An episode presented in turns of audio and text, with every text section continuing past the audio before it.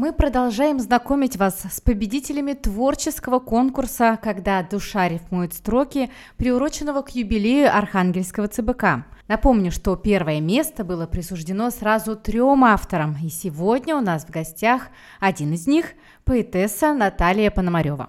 Стихи для конкурса Наталья нашла в личном архиве. Они написаны давно, но, в общем-то, ничего принципиально с тех пор не изменилось. Летом в Новодвинске по-прежнему летит тополиный пух, а Наталья по-прежнему искренне любит свой маленький город.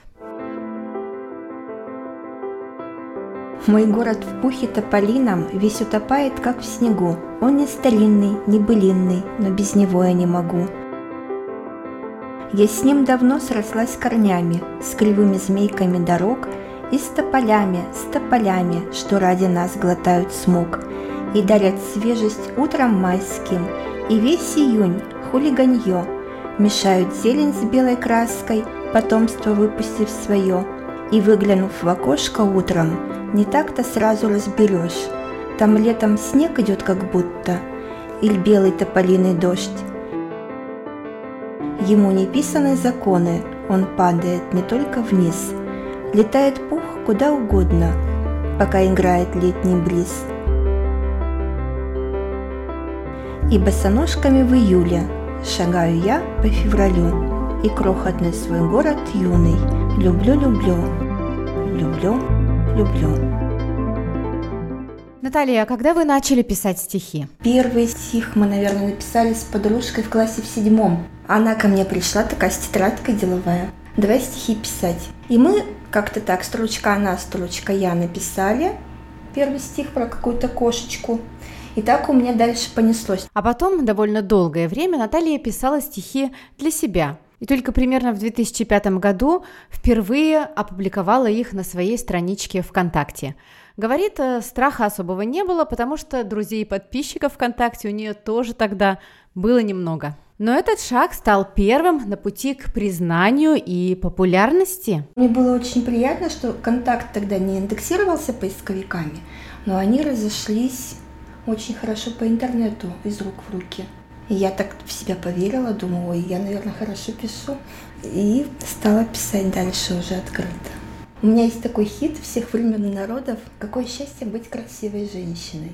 Он очень хорошо ушел, буквально в пик своей популярности. Он был а, на страницах сайтов знакомств, там чуть не у каждой третьей. Многие уже потом писали где-то на своих страничках, что мне мой любимый стих написал, там посвятил. И хорошо люди заметили и научили меня, что ты что, хватит ВКонтакте, он не индексируется, никто потом автора не найдет, выкладывайся хоть на стихиру или еще куда-нибудь. И до сих пор вот бывает, что у меня есть одно стихотворение, его перевели на украинский язык, и многие думали, что это я потом с украинского перевела на русский. Но тоже докопались, нашли, что первоисходник это мой. Ну, вообще интересно, конечно. Так себя чувствовать. В Новодвинске меня никто не знает, а в мире там какие-то баталии идут. При этом публикация своих произведений в сети – это не только шанс стать популярным, но и риск получить в свой адрес достаточно серьезную критику, а люди творческие, существа ранимые. Как вы, Наталья, относитесь к критике? Можно ли вас обидеть? Обидеть можно, если человек в себя не верит. А если уже ты себя проверила, если твои стихи трогают людей, находят отклик, люди пишут, я читаю, я плачу, или вот я читаю, у меня в жизни такое было. У меня у самой такого не было, а у них было, и они плачут. Ну и значит, и главная эта цель достигнута, что я кого-то тронула, чье-то сердце. Наталья, насколько я знаю, ваши произведения можно найти не только в сети, у вас есть еще и книги. Первую книгу мне родственники и друзья подарили на 40 лет, сам издатом напечатали, для меня это был большой сюрприз. Книга официальная, которую взяли именно издательство в печати, КСМО, это проза. Вот она первый раз, вот недавно у меня вышла, блесны. Стихи сам издатом, стихи никому не нужны. Стихи расходятся по соцсетям, а книжки не особенно покупают. И издательство сразу пишет, что стихи нет.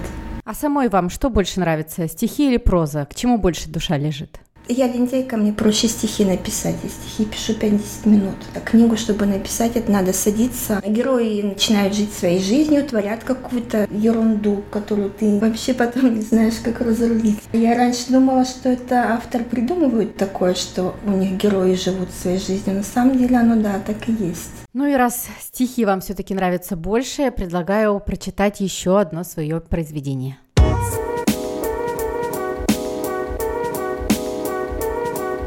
Я не понимаю и даже понять не пытаюсь, за что я люблю этот крохотный серый город. Зачем я в него до сих пор всей душою цепляюсь, и чем же он мне до сих пор, не пойму, так дорог. Зачем я в него прорастаю корнями все глубже, и чем мне так дорого именно это небо, беззвездное низкое, как отражение лужи, а тянет к себе отовсюду, где ты бы не был – Здесь могут быть дни, словно самые черные ночи, а в белую ночь никому никогда не спится. Все бросить, уехать, забыть, разлюбить бы нет мочи. Мой крохотный город мне будет упрямо сниться. Спасибо. Очень теплые строки с легким оттенком грусти. Кстати, о чувствах. Мне кажется, что с помощью творчества можно не только выразить, но и прожить свои эмоции. Эмоции прожить, да, стихи помогают, но они как раз лучше помогают, когда ты их написал и отдал в люди. Не в стол. Не в стол. Тогда люди плачут за тебя, и ты свои эмоции отдала. Вот действительно. Я и выкладывать, кстати, начала в тяжелый период своей жизни. И, может быть, это вот мне помогло, что я плакала не одна над этой своей болью. И я поняла вот эту народную мудрость, да, что надо и беду разделить, ее станет меньше, радость разделить ее станет больше. Есть такое на самом деле. Пусть радости будет больше, горести меньше. Спасибо, Наталья, что пришли. Вдохновения, успехов и новых книг.